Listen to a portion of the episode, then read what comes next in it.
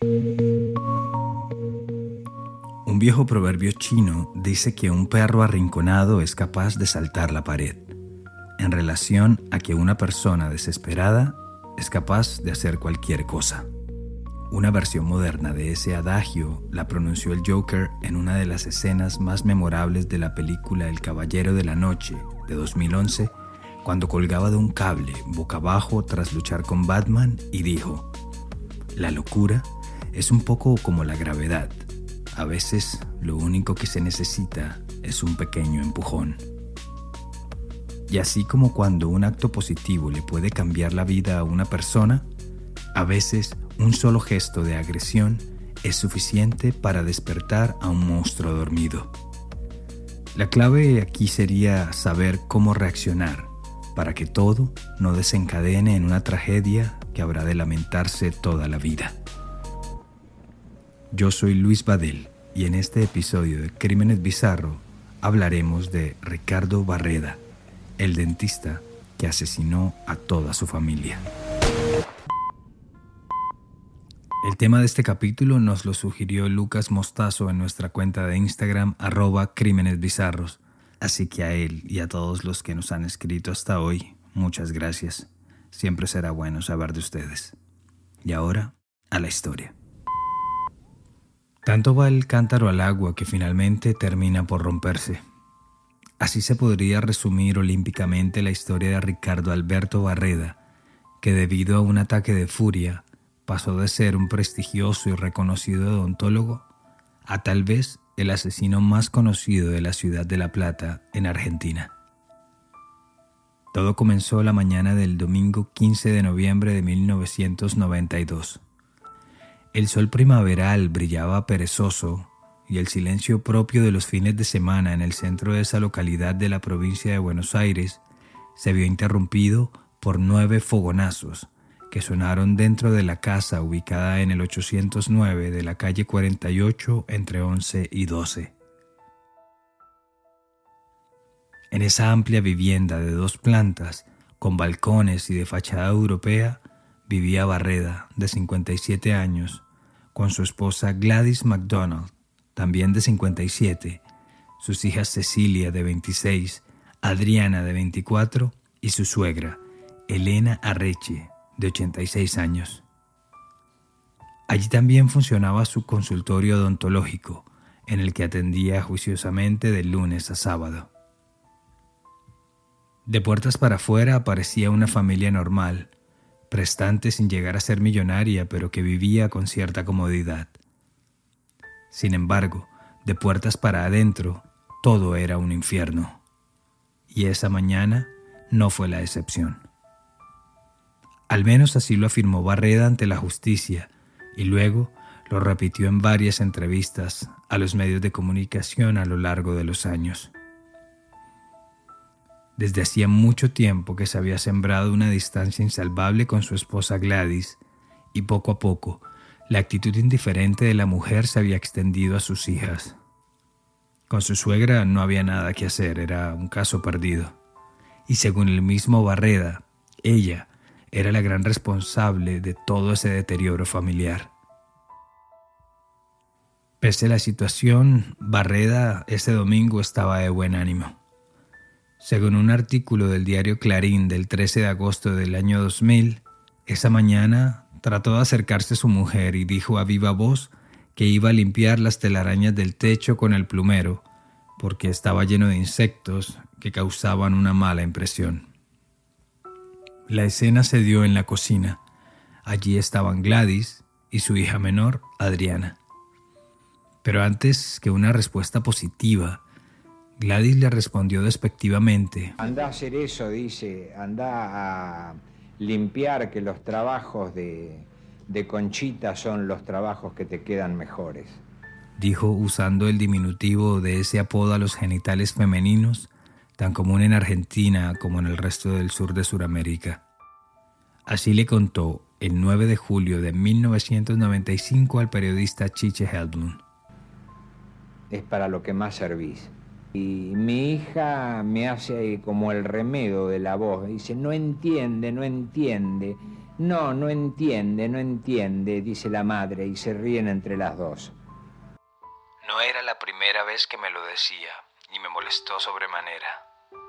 Al contestarme ella sí, sentí como una especie de rebeldía, y entonces le digo, el conchita no va a limpiar nada a la entrada, el conchita va a atar la parra.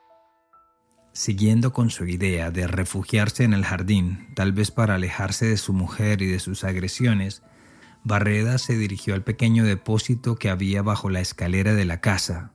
Allí fue a buscar un casco y justamente una escalera para trabajar en el árbol del patio, cuando de pronto se encontró con su escopeta española, marca Víctor Sarrasqueta, calibre 16, y tuvo una epifanía maldita.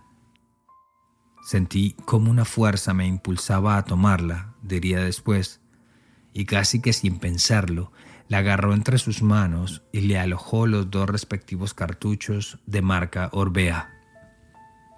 Luego se llenó los bolsillos del delantal y de los pantalones con más proyectiles y salió rumbo a la guerra, a enfrentar al enemigo, es decir, a la cocina, donde su mujer y su hija terminaban de recoger los platos del almuerzo. A todo eso voy a buscar el, asunto del casco, vengo con la escopeta y disparo.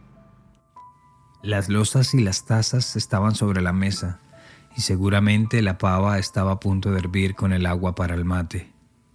Según su recolección de los hechos, desde el umbral, Barreda primero le vació el arma a su esposa Gladys. Primeros dos disparos de la jornada. En medio del estruendo, su hija Adriana alcanzó a gritar, Mami, está loco, al tiempo que su padre vaciaba la recámara, botaba los cartuchos vacíos y cargaba de nuevo el rifle. De inmediato apuntó contra ella, odontóloga como él, y la fulminó también de dos disparos. Casi que automáticamente repitió la operación y cargó el arma con dos cartuchos más. Estaba viviendo su propia guerra.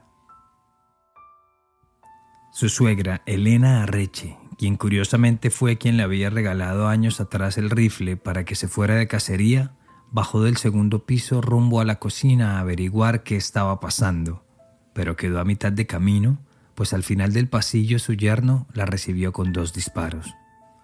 Su otra hija, Cecilia, venía atrás. Desde el primer escalón de las escaleras vio el cuerpo sangrante de su abuela en el piso y alcanzó a gritarle a su padre, ¿qué hiciste, hijo de puta? Y luego siguieron tres disparos más. Después, un silencio abrumador. Había terminado la batalla y Barrea aún no sabía qué iba a hacer. Según escribió Rodolfo Palacios en el portal Infobae el 25 de mayo de 2020, Barreda se sentó en el sillón, abrazada a su escopeta, como si fuera lo único que le quedaba.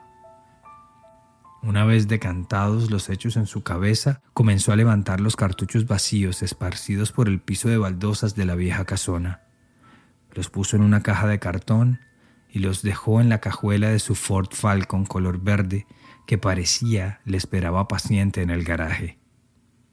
Luego tiró algunos muebles abajo, esparció papeles en el piso, pateó muebles desocupó cajones y derrumbó lo que tenía a su paso como creando el escenario de un robo. Salió en su vehículo con dirección al Zoológico y Jardín Botánico de La Plata, ubicado a poco menos de cuatro kilómetros de su casa, a un costado de la ruta provincial número 11. Allí, en un complejo grandísimo, una suerte de Central Park platense, con lago, canchas deportivas, senderos y verde, mucho verde, Pasó un buen tiempo contemplando a los elefantes y a las jirafas, según lo confirma Palacios en su libro Conchita, Ricardo Barreda, El hombre que no amaba a las mujeres. Pero antes de llegar a ese remanso de paz y naturaleza, ya había arrojado a una boca de tormenta, a una alcantarilla, los cartuchos vacíos de su escopeta. También había desarmado el arma y según se dijo en varias versiones de la prensa, la habría arrojado por partes en un arroyo cercano al sector de Punta Lara. Así pues, ya libre de evidencias físicas en su vehículo, se fue al cementerio donde están enterrados sus padres, donde se quedó unos minutos charlando con ellos, para finalmente irse a encontrar con una amiga suya, con un amante, una señora de nombre Hilda Bono, con quien pasó la tarde en un hotel de paso. Horas después se fueron a comer una pizza, se tomaron unas cervezas y luego, ya entrada la noche y tras un corto adiós, cada uno volvió a sus respectivas realidades. La de Barreda eran los cuerpos sin vida de su mujer, su suegra y sus dos hijas, que horas antes él mismo había asesinado. Solo el perro de la casa, Nahuel, se había escapado de la muerte. Ya allí en el interior de la casa, Barreda llamó a la policía y les informó que había encontrado a toda su familia muerta. Dijo, con algo de frialdad, que alguien había entrado y las había lastimado. Hay otros reportes que aseguran que Barreda se refirió a las cuatro mujeres como bultos, como cuerpos, casi que totalmente impersonal en su diálogo con las autoridades. En minutos llegaron las patrullas de la policía de la ciudad de La Plata. Los investigadores revisaban la escena del crimen, tomaban fotografías a los cuerpos, trataban de armar el rompecabezas, mientras que Barreda fumaba a un costado del garaje y le acariciaba la cabeza a su perro. Pero si había un sabueso, ese era el comisario Ángel Petty, quien desde que entró al lugar de la masacre notó algo sospechoso en la escena del crimen. Sí, había desorden, cajones tirados en el piso, cosas regadas, un poco de caos aquí y allá, pero no se podía establecer una línea lógica de acontecimientos. Además, también notó que el único rincón de la casa que estaba en perfecto orden era el cuarto donde dormía Barreda, como si hubiera sido ignorado por los presuntos asaltantes. Según una nota del analista político Jorge Houry, con motivo del 25 aniversario de la matanza, y que publicó en el portal diariofull.com.ar, abro comillas, el subcomisario estaba convencido de que el asesino estaba delante suyo. Luego lo llevó a su despacho, le convidó un cigarrillo y le preguntó qué había hecho ese día. A lo que el odontólogo respondió, nada. Bueno, fui a pescar, después a ver a mi amante, comimos pizza y cuando volví a casa me encontré con todo esto. Cierra comillas. Después, según afirman varios medios, se dio un hecho que desarmó a Barreda y lo animó a confesar el crimen, y fue que el comisario le pasó el código penal en la página donde estaba el artículo 34, que habla sobre la imputabilidad o no de una persona al momento de cometer los crímenes. Entonces, dijo que sí, que había sido él quien las mató porque lo maltrataban. La idea de matarlas la tenía en la cabeza. Me humillaban todo el tiempo. No sé por qué, pero se me había metido en la cabeza una idea fulera, una idea fuerte, una idea fija, una idea de muerte. Eran ellas o yo. Con el crimen de Barreda pasó algo extraño en la Argentina. Era a finales de 1992 y era un país por entonces libre de brechas políticas. Es más, a todos los argentinos los unía la cábala que si alguien nombraba el apellido del presidente de turno, Carlos Saúl Menem, los hombres debían tocarse el testículo izquierdo y las mujeres hacer lo propio con el seno para librarse de todos los males. En esa época los argentinos disfrutaban de la paridad económica, del uno a uno del peso con el dólar. Eran los tiempos alegres del DM2 cuando se iban de vacaciones a Brasil y cuando por instantes tuvieron un poderío económico que les permitía viajar por todo el mundo.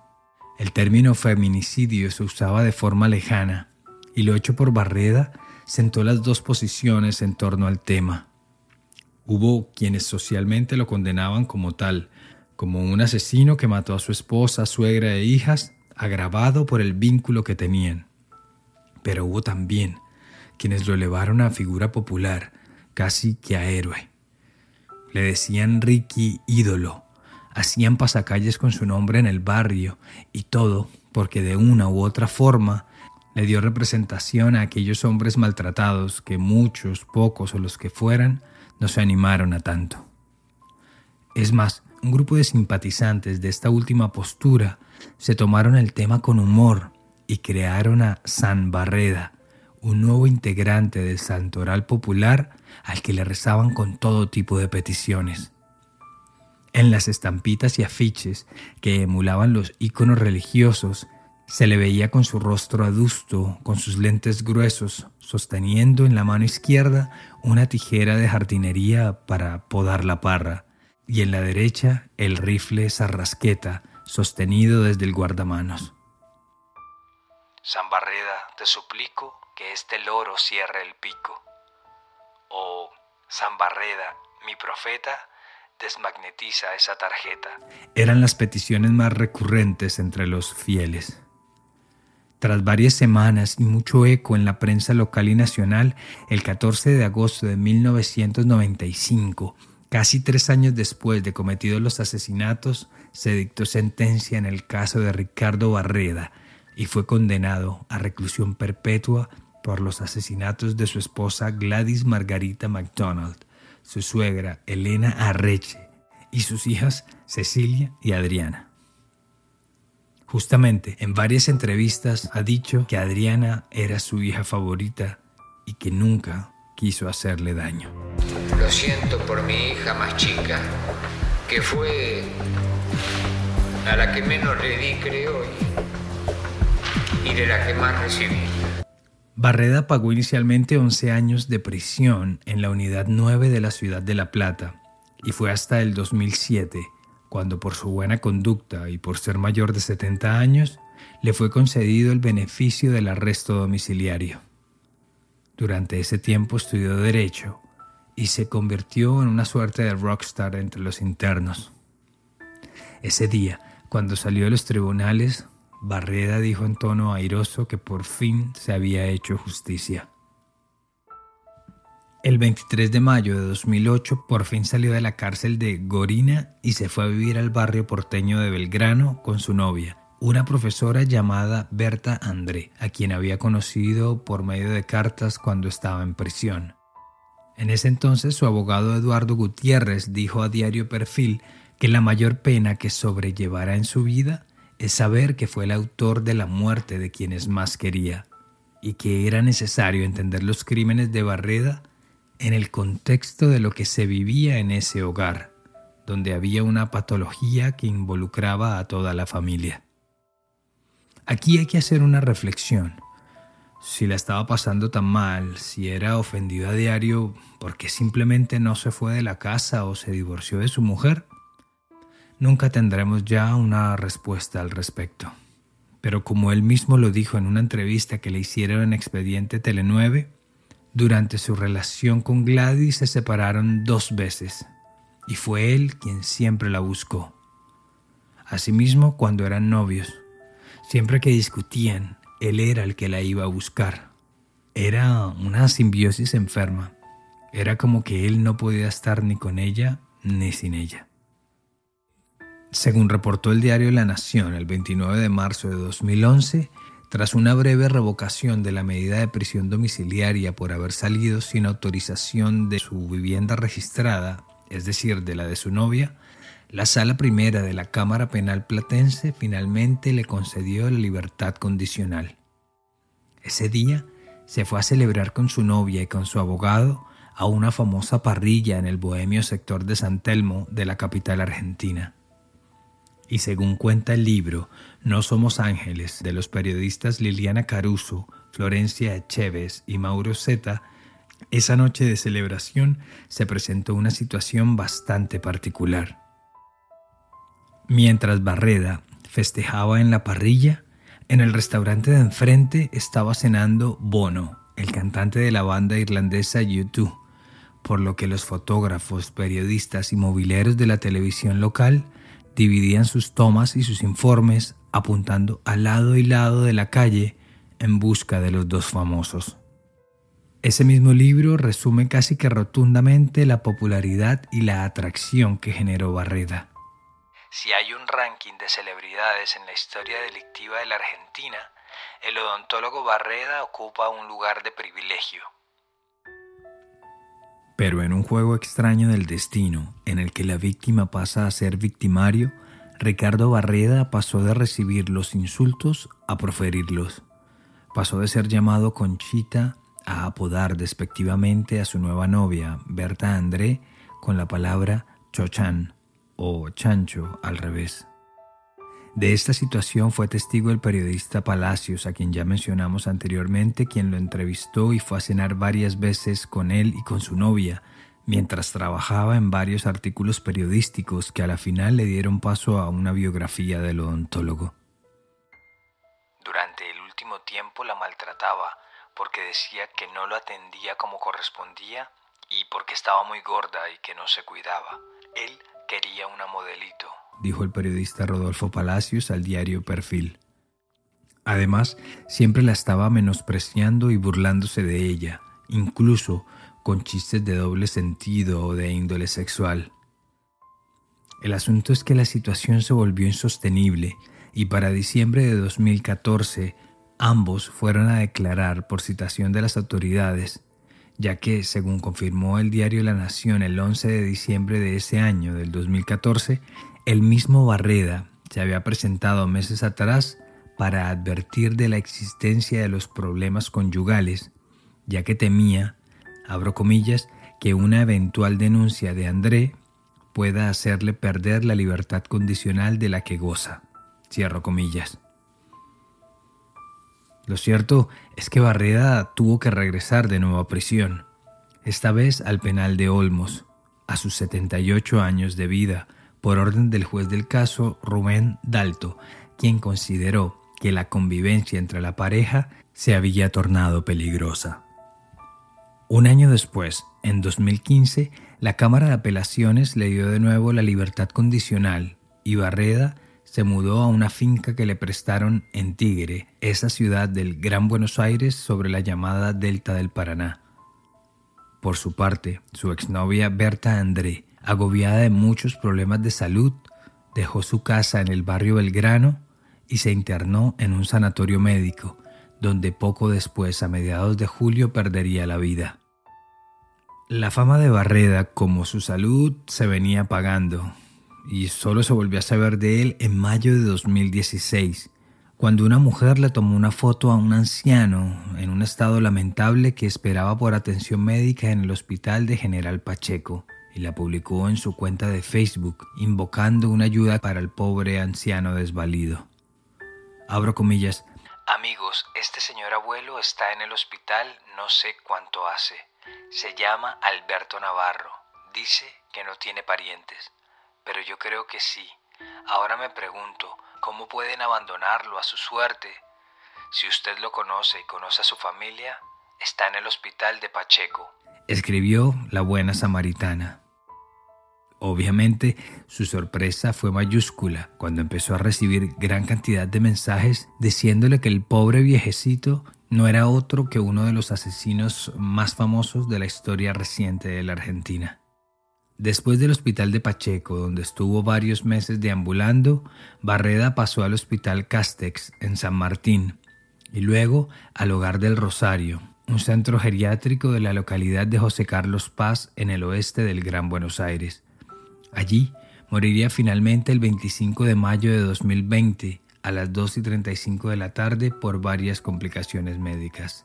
En el acta quedó consignado como paro cardiorrespiratorio. Según afirmó el diario Clarín en la nota sobre su muerte, Barreda llegó justo allí, a ese lugar, una semana antes de que se declarara la cuarentena por el coronavirus en establecimientos cerrados y asilos. No tenía muchas visitas ni hablaba con muchas personas, salvo con el actor y escritor Pablo Martí, a quien presuntamente le había pedido ayuda para escribir una biografía, y ocasionalmente por teléfono con su abogado Eduardo Gutiérrez. Los enfermeros resultaron ser sus consejeros y fieles escuchas, a quienes les contaba y les repetía su versión de los hechos antes de que se los devorara el Alzheimer. El mismo recuento que venía haciendo desde 1995 cuando fue juzgado por primera vez por el crimen de su familia, que había sido víctima de violencia verbal de parte de su esposa y luego de sus hijas, que lo sentía por su hija más chica, Adriana, y que no había día en que no pensara en lo sucedido, que todo era, casi tres décadas después, casi que irreal. En una entrevista que le hizo el periodista Germán Condoto, le preguntó si estaba arrepentido y esto fue lo que respondió. Lo lamento, lo lamento muchísimo y lo voy a lamentar toda mi vida. Porque hay veces que estoy bien, que estoy contento, que estoy sonriente y de repente me viene y se me baja la máscara.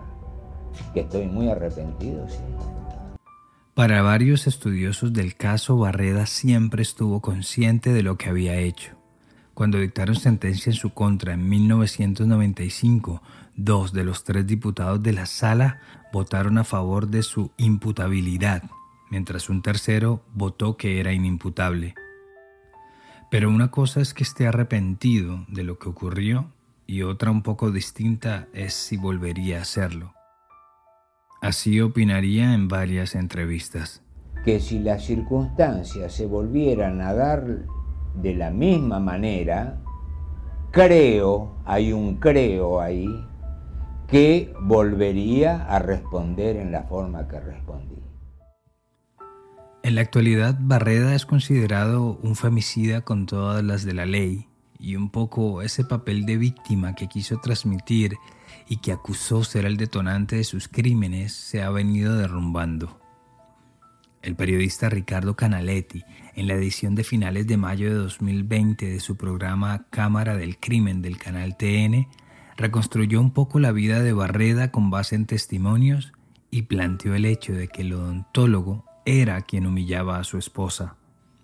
También que era adicto al sexo y que era común que tuviera varias amantes con las que se mostraba en público en los mismos lugares que frecuentaba su familia. En el mismo programa, Canaletti llegó a dejar en el aire la idea de que Barreda llegó a tocar de manera inapropiada a varias de las amigas de sus hijas, por lo que algunas de ellas decidieron no volver nunca más a la casona familiar en el centro de la ciudad. Las amigas de la hija mayor de Cecilia, Rolo, resulta ser que no venían más a la casa. No, pero escuchame una cosa, ¿por qué no venían más a casa? ¿Pasó algo? ¿Y sabes qué pasa? Tu papá me toca. Le pregunta a otra amiga también, ¿eh? del mismo círculo, le dice, y a mí me apretó un seno. Sobre este punto, la concejal de la localidad de Olavarría, Inés Kramer, amiga de las hijas de Barreda y vecina de la casa, le dijo a Cecilia Di Lodovico en el podcast Calle Roja que cuando él aparecía siempre tenía una actitud rara. Era una actitud que a ella como adolescente le incomodaba, a ella y a todas sus amigas, que las piropeaba al punto que ellas preferían esconderse cuando oían que el hombre había llegado a la casa. Lo cierto es que así surjan nuevas versiones o especulaciones sobre lo que realmente pasó ese día de noviembre de 1992 al interior de esa casa de la ciudad de La Plata, confirmarlas simplemente será una tarea imposible, pues todos sus protagonistas están muertos. Además, justo ocurrió en una época en la que los femicidios y la violencia de género se agrupaban como crímenes pasionales y casi que se aceptaban como normales en la sociedad, no solo en la Argentina, sino en toda Latinoamérica. Si el crimen hubiera pasado en estos años recientes, tal vez se hubiera hablado más de las víctimas que del mismo Barreda, o al menos habría mucha más información online o en los medios sobre ellas, sus gustos, sus historias, su futuro, pero todo el protagonismo se lo llevó el asesino. Solo en la vieja casa de La Plata de la calle 48 entre 11 y 12, que desde entonces permanece en abandono, cada tanto aparecen pintadas en honor a las cuatro mujeres asesinadas.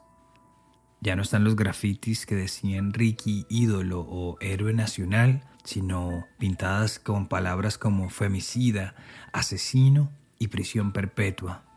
E incluso hay una propuesta de convertir esa casa en un centro de atención para casos de violencia de género, como con la intención de hacerle la contra a una historia triste del pasado y darle paso a una muestra de esperanza para el futuro.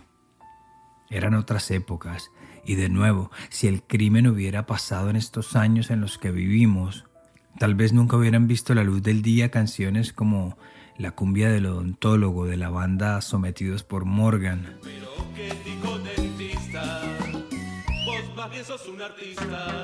O el Barredas Way de Ataque 77.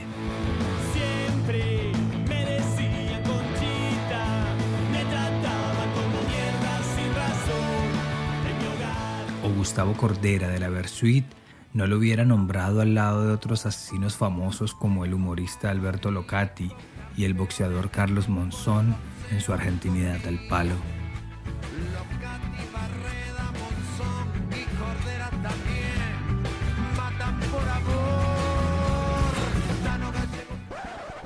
Y eso ya habría sido algo.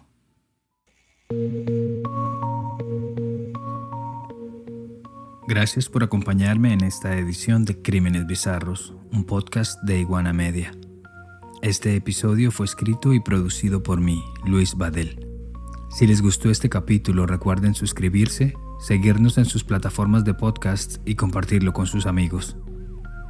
Y si quieren estar al tanto de futuros episodios, proponer nuevos casos o enviarnos un mensaje, lo pueden hacer en Instagram en arroba crímenes bizarros. Siempre será bueno saber de ustedes. Nos encontramos a la próxima.